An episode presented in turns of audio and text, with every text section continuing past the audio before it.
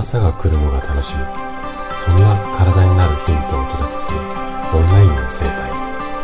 大人の健康学。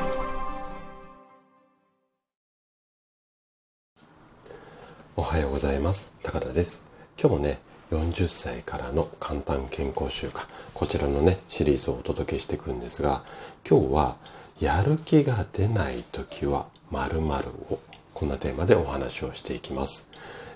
あなたはやる気が出ない時、どんなことをしていますかね？この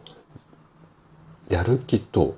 体の仕組み、ここにはね、大きな相関関係があります。で、今日はそんなこう、うん、体とやる気の関係と、あとはちょっとやる気を引き出すヒントなんかについて詳しくお話をしていきます。ぜひね、最後まで楽しんで聞いていただけると嬉しいです。じゃあ、早速、ここから本題に入っていきましょう。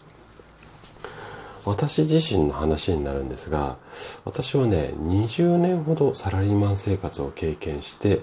その中ではね、とてもこう実感していることっていうのがあるんですよ。でそれは、こう、残業だらけの仕事になってしまう原因の一つとして雑用がねかなり大きく関係しているっていうことです。でこれちょっと言い方を変えるとタスクとタスクまあやらなきゃいけない仕事ってたくさんありますがその仕事と仕事の間にこう挟み込まれる小さな雑用これがねすごくこう膨らんできちゃう。でこの雑用っていうのは放っておくとね増殖する性質っていうのを持っていて、もっと正確に言うと、放っておくと緊急性があるものと重要性っていうのがだんだんだんだんね、膨れ上がってくるんですよ。で、ちょっとこれだけだと分かりづらいと思うので、例えばなんですが、ミーティング用に作った資料を人数分コピーする。こういった、まあ、本当に小さいタスクだと思います。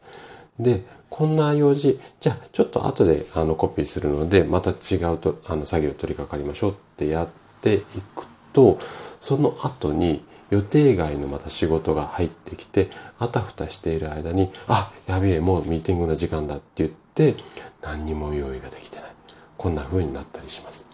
なので、えっ、ー、と、注意しなきゃいけないのと、あとはね、事前に確認すべき小さな問い合わせまあ、問い合わせというか確認事項ですね。こんなのも一緒です。いつでも聞けるから後で聞こうって思って、どんどん後回しになって、直前になってね、何かこう食い違い、お互いのこう認識のズレなんかがあって、まあ、その後、結果トラブルになってしまう。こんなケースも少なくないんですね。で、こういったことが結局余計な仕事を発生させて残業にもつれ込む原因を作ります。なので、雑用っていうのはもう発生したらすぐその場で片付けていく。こんな風なあのやり方がいいんじゃないのかなというふうに思います。で雑用とそうでないものがこう入り混じるメールの返信この辺りもね結構注意が必要です。でここではあえて返信の順番にもね優先順位をつけないのがコツです。まあいろいろこうメールについてはねいろんな考え方があると思うんですが私はこんな風にやってます。で、メールをチェックしたとき、受信と、あの、トレイのメールを上から順番にね、もうどんどんどんどんね、処理していきましょう。で、簡単な問い合わせなら、かあの、返信を、回答、回答を返信してあげたりとか、時間がかかるなら、これちょっと時間かかりそうなので、後で、えっ、と、連絡しますねっていうことを返信したりとか。で、こっちから質問があれば、もうその場でね、それ書いて返信する。こんな風にね、どんどんどんどん処理していくと、保留しているメールっていうのが、まあ、確認できるんですよね。で、この保留になっている分だけを何か別の、例えばアプリとかで確認しておけば、あ、控えておけば、うっかりミスなんかもなくなってきますので、なので、えっと、で、メールってこう、来ると通知がポコッと上がると、一生懸命仕事、こう、頭使ってる仕事をしてると、そこで通知が来るだけでも、こう、集中力が欠けたりとか、あの、効率が落ちたりするので、もう、この時間メール処理ってブワーってやって、あとクリエイティブな、うん、頭使うような仕事の時にはそっちに集中する。こんな風にやっていくといいんじゃないのかなというふうに思います。あとね、雑用と並んでもう一つ残業になってしまう原因っていうのが、まあ、ダラダラ仕事みたいなことなんですよね。やる気が出ないから気分転換のつもりでちょっとネット見たらあっという間に1時間過ぎていた。結構あなたもね、あの、経験あるんじゃないのかなというふうに思うんですが、でね、こういった時に、まあ、ネット見なくできれば一番いいんですけれども、あの、なかなかできないし、ちょっと気分転換したいなって気持ちもあると思うので、こういった時には、ネットを見るのをやめる代わりに何か代用品を持ってきたいんですよ。で、この代用品のおすすめとしては、ガムですね。要は噛むことをやりたいんですね。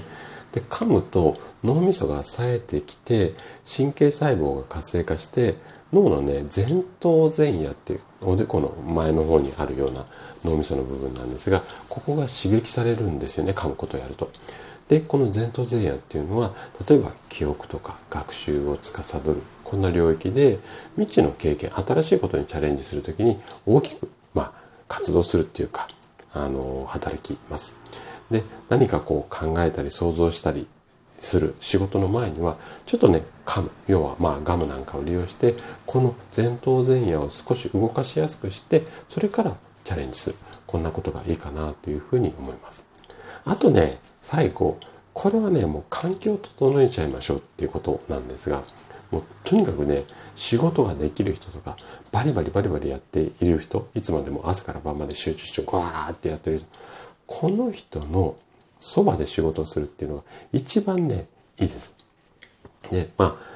ちょっと例え的に妥当かどうかわかんないんだけれども、進学クラスに落ちこぼれの子が入ってきて、周り勉強してると、自分もつられて勉強するようになって、点数上がったって。まあ、こんなような感じで、要は環境を変えちゃいましょうっていうことですよね。あやる気がなくても、周り仕事してるのに自分だけボケっとしていられないので、こういった環境の力を借りるっていうのも一つの方法かなというふうに思います。はい。ということで、今日も最後まで聞いていただきありがとうございました。